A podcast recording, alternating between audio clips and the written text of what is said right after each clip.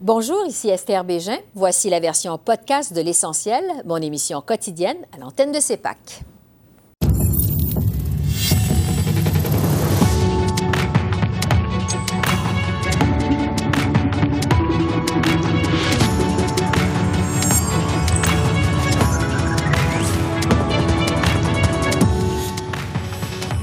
Soir, le gouvernement fédéral prêt à aider financièrement l'Université Laurentienne. On reçoit Mélanie Joly, ministre responsable des langues officielles. Malgré un premier cas de thrombose au pays, Santé Canada maintient sa confiance envers le vaccin d'AstraZeneca. La docteure Nathalie Granvaux, spécialiste en médecine moléculaire, nous dit ce qu'elle en pense. Alors que la troisième vague de la COVID poursuit sa progression alarmante, Ottawa devrait-il se mêler davantage de la gestion de la pandémie par les provinces? On en débat avec notre panel de députés. Bonsoir, Mesdames, Messieurs. On revient ce soir sur ce que plusieurs ont appelé le lundi noir à l'Université Laurentienne. Au bord de la faillite, l'institution ontarienne a éliminé 69 programmes, dont 28 en français, et a aboli plus de 100 postes de professeurs. C'est un coup dur, donc, pour l'éducation postsecondaire en français en Ontario. Le gouvernement fédéral se dit prêt à aider financièrement l'Université Laurentienne. J'en discute avec Mélanie Joly, qui est ministre fédérale responsable des langues officielles. Bonjour, Madame la ministre. Bonjour, bonjour, comment allez-vous? Ça va bien, merci. Merci d'être avec nous. Euh, la Laurentienne, c'est la deuxième université bilingue de l'Ontario après l'Université d'Ottawa. En fait, je vous demanderais d'abord, euh, quelle a été votre première réaction en apprenant euh, qu'il y avait autant de programmes, dont plusieurs en français, qui ont été euh, carrément abolis à l'Université Laurentienne? Mm-hmm. Ben, en fait, j'ai été sous le choc. Mm-hmm. on s'attendait pas à des coupures de la sorte et certainement pas qu'on se retrouve avec des, des, professeurs qui perdent leur, leur boulot en, en pleine en, pleine session et que des étudiants se retrouvent à le, bec à l'eau. Donc, euh, notre objectif depuis le début, c'est de faire en sorte qu'on puisse avoir une institution forte pour les francophones dans le nord d'Ontario. Et là, clairement, euh, ce qui se passe, c'est euh, vraiment c'est tragique pour mm-hmm. les droits linguistiques et, et, pour la communauté franco-ontarienne dans le nord d'Ontario. Alors, en ce sens-là, c'est pour ça que, comme gouvernement fédéral, on doit agir et on est en mode solution. Bon, votre gouvernement l'a déjà dit cette semaine, vous êtes prêt à étudier euh, des possibilités d'aide financière pour assurer en fait la pérennité de l'institution. Euh, mais on sait que l'éducation euh, postsecondaire, c'est de compétences provinciales. Ça vous prend donc mm-hmm. des demandes expresses du gouvernement de l'Ontario avant d'agir. Est-ce que vous avez eu des discussions jusqu'à maintenant avec le gouvernement de Doug Ford? Il y a quelques semaines, j'ai contacté en fait le ministre de l'Éducation et également la ministre des Affaires francophones en Ontario. J'avais l'occasion de leur parler de la fameuse réforme sur euh, la loi sur les langues officielles euh, et au même moment, je leur ai parlé de la question de l'Université Laurentienne parce que j'étais préoccupée du sort euh, de l'université alors même que le tout était devant les tribunaux. Euh, ils m'ont à ce moment-là mentionné que les procédures euh, devant les tribunaux se poursuivaient. Euh, et je leur ai dit, écoutez, si vous êtes en mode solution, moi je le suis et ça va me faire plaisir de trouver les, des, des façons que le gouvernement fédéral en puisse soutenir le tout.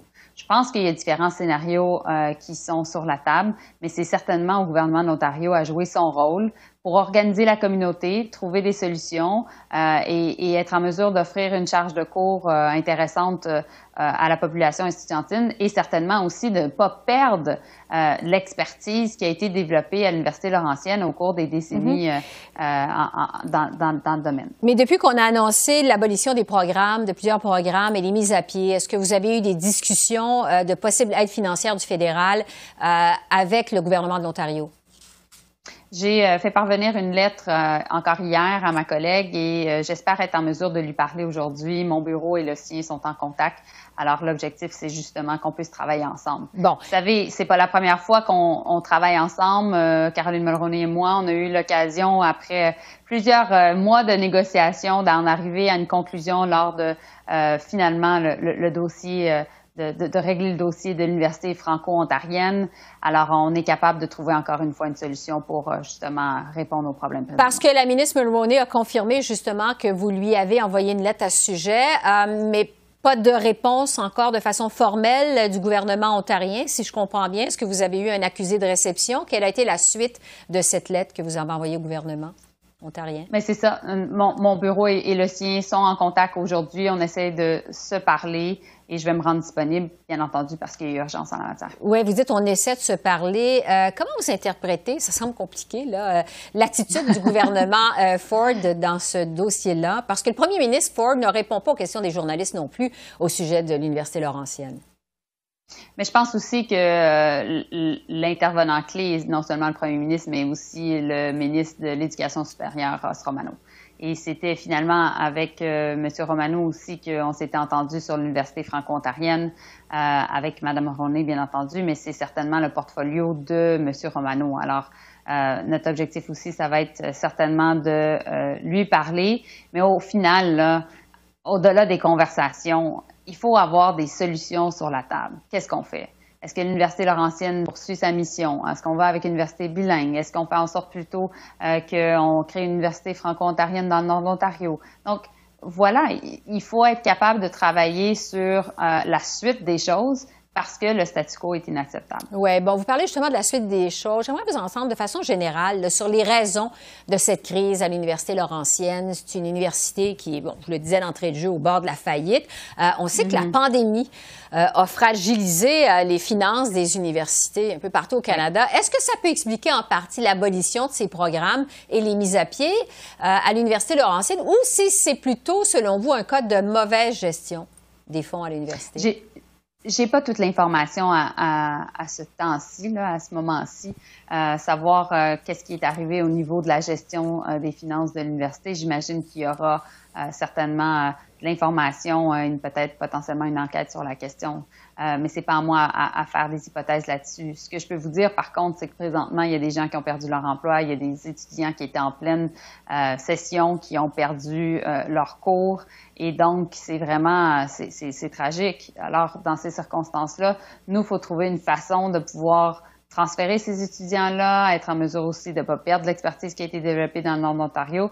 Puis au final aussi, on doit reconnaître que nos institutions postsecondaires en situation minoritaire, donc francophones à l'extérieur du Québec, font face à un défi. Un défi parce que justement, vous parliez de la pandémie, il n'y a pas d'étudiants nécessairement universitaires internationaux qui sont dans nos, écoles présentement ce qui est normalement une source de revenus importante pour nos universités, euh, mais aussi qu'elles font face à des défis qui leur sont propres, étant donné leur statut minoritaire. C'est mhm. pour ça que dans le document de réforme que j'ai soumis maintenant il y a deux mois, euh, l'objectif, c'est de reconnaître que le gouvernement fédéral doit jouer un rôle plus important, prépondérant pour soutenir ces institutions-là qui sont clés à la vitalité de nos communautés euh, minoritaires. Pour revenir sur le cas plus précis de l'Université Laurentienne, parmi les solutions qui sont mhm. envisagées, euh, il y a que l'Université de Sudbury récupère les programmes qui ont été abolis euh, à l'Université Laurentienne. Donc, on transfère ces programmes-là à l'Université de Sudbury. Qu'est-ce que vous en pensez de votre côté? Est-ce que c'est une bonne idée?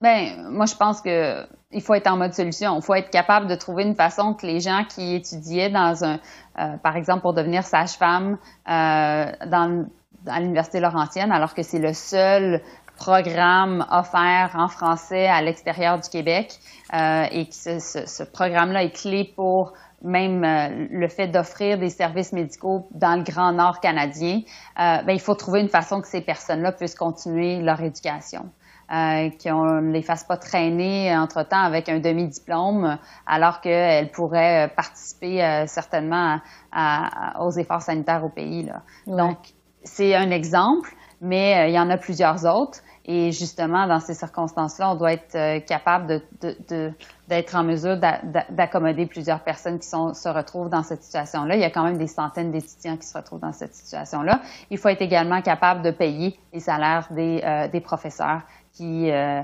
euh, doivent continuer à offrir ces cours-là. Oui. Et entre-temps, évidemment, on comprend que les pourparlers entre le fédéral et, le gouvernement de l'Ontario sont vraiment euh, embryonnaires à ce stade-ci. Mm-hmm. Mélanie Joly, ministre fédérale responsable des langues officielles. Merci beaucoup. Ça m'a fait grand plaisir. Passez une bonne journée, Esther. À vous aussi. Au revoir.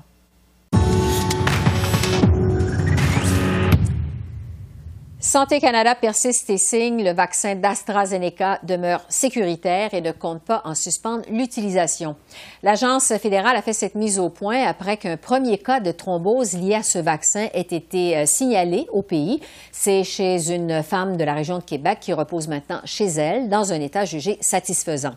Tout au plus, euh, Santé Canada recommande la mise à jour des étiquettes sur le vaccin pour y indiquer les risques possibles de thrombose dans de très rares cas.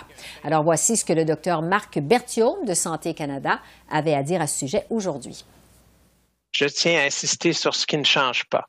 Santé Canada estime toujours que les avantages du vaccin d'AstraZeneca l'emportent sur les risques de contracter la COVID-19. En outre, notre avis ne se limite pas à l'utilisation du vaccin pour un groupe d'âge ou un sexe en particulier. Comme tous les vaccins autorisés se sont révélés très efficaces pour prévenir les hospitalisations et les décès, nous continuons à vous encourager à recevoir le premier vaccin qui vous est offert. La docteure Nathalie Granvaux est spécialiste en médecine moléculaire et professeure à l'Université de Montréal. Bonjour, docteur Granvaux. Bonjour, Madame Béja. Qu'est-ce que vous pensez de cette décision de Santé Canada de maintenir sa confiance envers le vaccin d'AstraZeneca? Je pense que c'est une très bonne chose. Le vaccin d'AstraZeneca, malgré les quelques cas rares de thrombose qui lui sont associés, c'est un très bon vaccin euh, qui est un outil absolument essentiel pour lutter contre la pandémie. On sait qu'il y a quelques risques qui ont été évalués euh, par différentes agences et qui sont maintenant notés dans les effets secondaires possibles. On sait les repérer et euh, il faut il faut utiliser cet outil pour pour combattre la pandémie. Les les, les risques bénéfices, c'est-à-dire les risques associés à ce vaccin, sont beaucoup plus faibles que le, les les dommages que peut faire la COVID-19 quand on en est atteint. Et on prend tous les outils à notre disposition. Maintenant, euh, sur le vaccin de Johnson Johnson, euh, les autorités de santé aux États-Unis, on l'a vu, ont décidé de suspendre son utilisation à cause de cas rares de thrombose également survenus chez des personnes vaccinées aux États-Unis. Euh, le Canada, on le sait, attend quelques 10 millions de doses du vaccin Johnson Johnson d'ici le mois de septembre. Les premières doses sont même attendues d'ici la fin du mois d'avril, donc c'est bientôt. Est-ce que le Canada devrait prendre la même décision de suspendre ce vaccin de Johnson Johnson, la même décision que les États-Unis? Mais pour l'instant, les États-Unis sont en mode d'analyse des données qui sont associées à ces cas de thrombose, exactement le même principe que ce qui s'est passé avec le vaccin d'AstraZeneca. D'ailleurs, on est dans le même genre de formulation de vaccin. Ce sont deux vaccins à adénovirus, donc il semble y avoir quelque chose d'associé avec ça. Euh, donc, ils vont les analyser et faire une recommandation par la suite. Et je suis certaine que Santé Canada est en train d'analyser ces données également pour ajuster sa recommandation si nécessaire au moment où nous, on va avoir des doses de disponibles au Canada. Et notre comité euh, d'immunisation, les comités conseils, vont également regarder ces données et faire comme pour le vaccin d'AstraZeneca, limiter l'utilisation s'ils pensent que c'est nécessaire pour une question de sécurité. Oui, comme on attend les doses à la fin du mois d'avril, ça laisse quand même quelques temps aux autorités mm-hmm. pour euh, l'étudier davantage. Euh, Absolument. J'aimerais vous entendre maintenant sur le port du masque à l'extérieur au Québec. On sait que le gouvernement euh, Legault euh, a changé d'idée aujourd'hui. En fait, euh, il a laissé tomber l'obligation de porter le masque dehors, sauf pour ceux qui respectent pas ou qui peuvent pas respecter la distance de deux mètres et qui n'habitent pas à la même adresse. Est-ce que c'était la bonne décision à prendre, selon vous? Je pense que ça demandait des clarifications. La façon dont ça avait été annoncé, ça avait été un petit peu fait par communiqué euh, qui n'était pas vraiment expliqué à la population euh, pourquoi ils avaient pris la décision initiale de demander le port du masque dans certaines circonstances. Donc là, ça clarifie. Je pense que ce qui a été fait aujourd'hui, c'est une très bonne chose parce que euh, le risque est, vraiment, est beaucoup plus faible à l'extérieur. Euh, il n'a jamais été nul, mais les, on a toujours dit aux gens, vous pouvez vous regrouper un certain nombre de personnes maximum, dépendant euh, des recommandations de la santé publique avec les taux de transmission euh, à certains moments. Mais on, devait toujours se, on, peut se rencontrer à l'extérieur, mais avec une distance de deux mètres minimum. Et ça, c'est vraiment important que les gens le comprennent et le respectent. Ce qui a du coup été rajouté maintenant, c'est que quand on n'a pas ces deux mètres et qu'on est en exposition prolongée, de porter le masque, parce qu'avec les variants, on n'a pas toutes les données qui nous permettent d'exclure pour le moment qu'il puisse pas y avoir là aussi une augmentation de la transmission. Et comme on est, on voit que cette troisième vague au Canada et, aussi dans certaines régions du Québec est vraiment très très très forte, on veut limiter toutes les transmissions possibles. Donc ce petit ajustement, quand on peut pas être à distance à l'extérieur, c'est une protection supplémentaire. Puis je pense que c'est c'est euh, c'est prudent de le faire, mm-hmm. sachant que la vaccination arrive et euh, ça serait dommage de se contaminer maintenant par manque de précaution. Donc, euh, c'est une très bonne selon moi, c'est quelque chose qui est valable. C'est une bonne précision à faire. Vous parlez de la vaccination qui arrive et qui se poursuit. Je vais vous entendre maintenant sur les directives sanitaires pour les personnes qui sont vaccinées parce que, bon, la vaccination avance. Euh, il y a de plus en plus de gens qui sont vaccinés. Au Québec, par exemple, c'est maintenant une personne sur quatre qui a reçu une première dose. Euh, qu'est-ce qui est permis de faire de façon sécuritaire après une dose de vaccin? Ben, après une dose de vaccin, le comportement ne devrait pas changer. On n'est euh, pas considéré vacciné tant qu'on n'a pas eu les deux doses et quelques semaines après les deux doses. Donc pour le moment, les personnes qui ont reçu une seule dose doivent continuer de se protéger exactement de la même manière que quand elles n'avaient pas reçu la première dose. Euh, particulièrement, il nous manque encore quelques données sur la transmission. On commence à être optimiste sur le fait que euh, les vaccins bloquent aussi la transmission, mais on n'a pas encore toutes les informations. Donc pour le moment, euh, quand quand on a reçu juste une seule dose, il faut vraiment continuer d'appliquer les mesures sanitaires de la même manière que euh, quand on n'avait pas de vaccin. Puis on espère qu'à un moment, euh, quand on va avoir plusieurs personnes qui vont avoir euh, eu leurs deux doses, les, les, autorités de santé publique vont définir certains contextes dans lesquels il pourra peut-être y avoir des rapprochements qui n'étaient pas possibles jusqu'ici. Oui, parce qu'après les deux doses, justement, parce que la vaccination pour la deuxième dose avance dans certains groupes d'âge, en tout cas, euh, est-ce qu'on doit encore euh, porter un masque, respecter la distanciation sociale? Euh, une fois qu'on a reçu les deux doses? Qu'est-ce qui est recommandé? Il va y avoir encore des règles sanitaires à respecter parce qu'il faut avoir une bonne partie de la population euh, qui, euh, qui doit avoir reçu ces deux doses pour, pour commencer à alléger les choses. Et ça va aussi dépendre beaucoup de la situation, de l'émergence potentielle de variants qui pourraient ne pas être connus par les vaccins. C'est très difficile de prévoir au jour d'aujourd'hui. Par contre, si on, regarde un petit peu ce qui est fait du, du côté de, de, nos voisins du Sud, le CDC a autorisé des euh, familles qui, où tout le monde, où, où les membres de la famille auraient été vaccinés vaccinés avec les deux doses à pouvoir se visiter les uns les autres. Euh, donc, euh, il va y avoir des scénarios où on va pouvoir alléger tranquillement. Puis, je pense que plus on va avoir confiance dans voir les diminutions de transmission, euh, voir l'efficacité des vaccins versus les variants qui pourraient émerger les prochains mois, plus on va avoir des scénarios où on va pouvoir reprendre le plus de normalité possible. mais, c'est difficile à savoir au, jour d'aujourd'hui. Oui, parce que pour le moment, on n'est pas encore rendu là au Canada. docteur Nathalie Granvaux, spécialiste en médecine moléculaire. Merci beaucoup. Merci à vous. Bonne journée.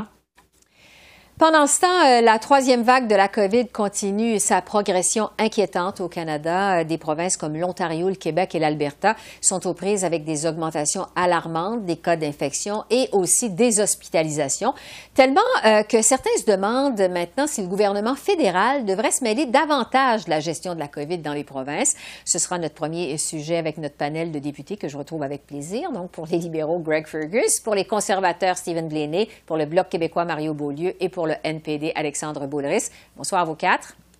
Bonsoir. La santé, on le sait, c'est de compétence provinciale, mais là, la situation avec la troisième vague, vraiment, ça devient critique. Est-ce que le gouvernement fédéral, est-ce qu'Ottawa devrait se mêler davantage de la gestion de la pandémie par les provinces? Greg Fergus, je vais commencer avec vous. Qu'est-ce que vous en pensez? Moi, je pense que la meilleure façon de, de conjuguer avec cette situation critique, c'est que le les provinces puis le fédéral de travail en partenariat comme ils le font maintenant. Euh, les provinces euh, sont responsables pour euh, la santé. Ils ont vraiment les liens sur le terrain sur la, la, la planche à vache avec leurs infrastructures. Le gouvernement fédéral est toujours là pour leur prêter main forte. Certainement, on a fait ça en sécurisant l'accès aux vaccins et on est toujours disponible pour les provinces qui ont besoin, qui nous demandent de jouer un rôle plus poussé, mais on va faire ça en partenariat avec les provinces. Stephen Blaney, des conservateurs, qu'est-ce que vous en pensez? simple. Québec est en mesure de disposer de plus de 70 000 doses par jour de vaccins il y a une seule chose, le rôle du gouvernement fédéral, c'est de fournir les vaccins. Et c'est un petit peu comme l'histoire est Charlie, où sont les vaccins? Alors, le fédéral a la mission, le devoir de se concentrer sur son rôle premier, de jouer son rôle de partenaire, comme le dit M. Fergus, et c'est de fournir les vaccins. Et les provinces sont en mesure, sur le terrain, de livrer la marchandise. Je le disais, Québec réussit. Donnez-leur les vaccins, mais malheureusement, on a vu la semaine passée, les centres de vaccination étaient fermés. Pourquoi? Parce que les vaccins n'arrivent pas. Pas, alors que le fédéral se concentre sur sa mission. On a vu tout le cafouillage euh, et, euh, et, ma foi, on n'en serait peut-être pas là. Pourquoi? Euh, parce que le, fédéral a cafouillé dans, ses, dans, ses, dans le contrôle de la frontière et dans la livraison des vaccins. Donc, qui se concentre d'abord sur leur mission première, puis ça va aller beaucoup mieux au pays. Et ne pas se mêler davantage de la gestion de la pandémie par les provinces. Mario Beaulieu du Bloc québécois, qu'est-ce que vous en pensez? Bien, tout à fait. Une chose que le gouvernement fédéral pourrait faire, c'est de hausser les transferts en santé. Depuis des décennies, le système de santé au Québec, comme je pense dans, les provinces, souffre d'un financement lié au coût dans les transferts en santé. Alors, euh, au départ, bon, dans les années 60, c'était 50% des dépenses en santé qui étaient euh, financées par le fédéral. Aujourd'hui, c'est 22% Alors, ça fait que notre système de santé, déjà, quand on est arrivé, dans la, crise, la pandémie, euh, le système était presque euh, sur le bord de la rupture, alors ça a causé des problèmes énormes. D'autre part, euh, pourquoi cette explosion-là, cette troisième vague aussi forte? Ben, c'est un peu le, même beaucoup le résultat de la mauvaise gestion de la pandémie par les libéraux, que ce soit en termes de contrôle des frontières, de, de leur stratégie d'importation des vaccins plutôt que de que, d'augmenter notre capacité de production des vaccins. Oui, on sent qu'il y a une unanimité entre les conservateurs et le Bloc québécois là-dessus. Alexandre Boulris, est-ce que euh, du NPD, le gouvernement fédéral devrait se mêler davantage de la gestion de la pandémie dans les provinces? Non, le fédéral n'a pas du tout à se mêler de la gestion de la pandémie dans les provinces. Puis, euh, euh, je suis tout à fait d'accord avec M. Beaulieu qu'il faut augmenter de manière substantielle la part du fédéral pour les transferts en santé pour les provinces qui ont vraiment été coupés euh, pendant des années par les conservateurs et reconduit par euh, les libéraux. Par contre, il faut être très honnête avec les gens. À court terme, des hausses de transfert en santé, ça ne va pas aider à amener des vaccins et à vacciner des gens sur le terrain. C'est un plan à moyen terme, c'est parfait. On est tout à fait d'accord avec le 35% demandé par les, les premiers ministres provinciaux. Mais à très court terme, il faut obtenir plus de vaccins. Les libéraux de M. Trudeau ont vraiment été extrêmement mauvais là-dessus. Aujourd'hui, à la période des questions, M. Trudeau disait Hey, 20 des Canadiens sont vaccinés. Aux États-Unis, ils sont rendus à 50-60 Il y a des pays européens. Les Royaumes-Unis étant bien plus en, avance que mhm. nous. Nous, ce qu'on dit, c'est que oui, il faut être en partenariat.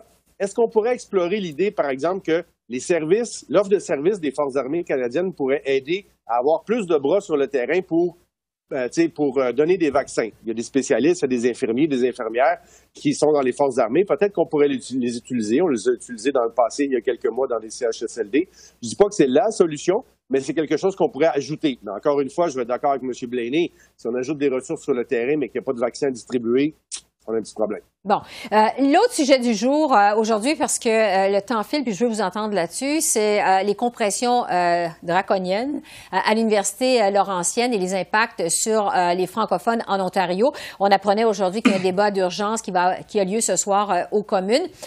on sait que l'éducation, c'est comme la santé, c'est de compétence provinciale, mais Ottawa se dit prêt à aider financièrement le gouvernement de l'Ontario. J'ai reçu plutôt à cette émission la ministre Mélanie Joly. Euh, bon, il y a des contacts entre les deux gouvernements, Ottawa et l'Ontario, mais ça semble très embryonnaire. Stephen Blaney, des conservateurs, euh, qu'est-ce que le gouvernement fédéral pourrait faire de plus dans le dossier de l'Université euh, Laurentienne? C'est très simple. La ministre Jolie a l'occasion de passer de la parole aux actes. On sait, elle a fait un livre blanc, mais rien de concret. Deux mesures concrètes pour l'Université Laurentienne. La première, c'est un moratoire. On doit maintenir une année complète tous les programmes francophones à l'université et d'une part, et d'autre part, c'est de rediriger les fonds de 12 millions pour euh, l'université euh, vers l'université de Sudbury pour éventuellement avoir une entité francophone. Donc, un moratoire. Le fédéral a un rôle de leadership à jouer. C'est dans la lettre mandat de la ministre Jolie. On s'attend à ce qu'elle vienne secourir les minorités francophones. Notre chef a été très clair. Dans les 100 premiers jours d'un gouvernement conservateur, on s'engage à augmenter le financement des institutions postsecondaires. Mais présentement, il y a une situation d'urgence. Mais on la voit partout au pays. On la voit aussi au campus Saint-Jean. Il y a des investissements ponctuel. Le fédéral n'a pas à attendre. Il a un rôle de leadership à jouer. C'est sa responsabilité. Alors, laissons faire les livres blancs les promesses après les élections. Passons à l'action maintenant. Mario Beaulieu, qu'est-ce que vous pensez, vous, de cette idée euh, qu'Ottawa intervienne dans ce champ de compétences des provinces pour sauver des programmes francophones dans une université euh, en Ontario? Comment vous voyez ben, ça au bloc? Euh, comme il l'a fait pour l'Université de l'Ontario français, le gouvernement fédéral devrait pouvoir faire pression et essayer de prendre une entente avec le gouvernement ontarien. Déjà, qui s'ingère directement, je pense que ce serait assez néfaste pour la suite des choses. Puisqu'on vit actuellement, c'est le résultat du fiasco de la loi sur les langues officielles. La loi sur les langues officielles, dès le départ, euh, euh, il y avait presque la plus grosse partie du financement qui était destiné aux anglophones au Québec. Euh, quand on voit ce qui se passe partout, le campus Saint-Jean, c'est révoltant. Hier, au comité des langues officielles, on recevait Mme Risbod de, l'Association des, francophones en, Alberta. Puis là-bas, il y a eu je pense, en 2019, 98 millions d'annoncés pour les infrastructures de toutes les universités, rien pour le campus Saint-Jean. Mm-hmm. Il y a eu des offres, là encore, du gouvernement libéral qui ont été refusées. Le gouvernement fédéral, pour financer les infrastructures, ça a été refusé.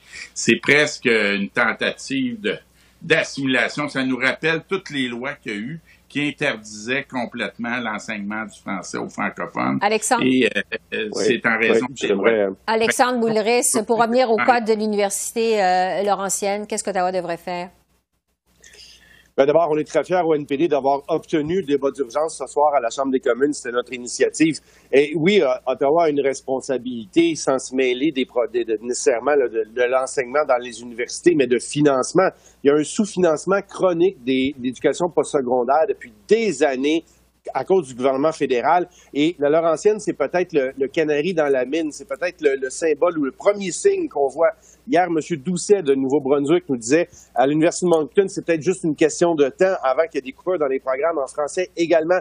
Et Mélanie Joly, la ministre, elle envoie une lettre à son homologue ontarien qui a dit le gouvernement demeure prêt à étudier la possibilité de Demeurer prêt à étudier la possibilité de. C'est pas mettre le point sur la table, c'est pas être sérieux, ça, là. là. C'est vaguement, peut-être, on pourrait faire quelque chose. Si elle a à cœur vraiment la ministre, la francophonie puis les programmes en français, il faut qu'elle soit beaucoup plus ferme, beaucoup plus franche que ça. Il faut qu'elle prenne le téléphone, qu'elle appelle le gouvernement ontarien puis dise ça n'a pas de maudit bon sens puis il faut régler ce, mm. problème-là. La francophonie, là, c'est pas juste un slogan électoral. Il faut que ça soit en action pour vrai. Greg Fergus, alors vous venez d'entendre vos collègues. Est-ce que votre gouvernement devrait faire preuve de plus de fermeté dans le dossier de l'Université Laurentienne? En entendant mes collègues, euh, j'insiste qu'ils doivent retourner sur les bancs d'école pour mieux apprendre leur histoire. C'était qui, quel gouvernement qui était là pour s'assurer que l'Université de l'Ontario français soit financée? C'était le gouvernement fédéral. On était là, on avait tenu parole et on était là, et on est là pour la Laurentienne aussi. Mais encore une fois, il faut travailler. C'est ça qu'on avait fait avec euh, l'UOF.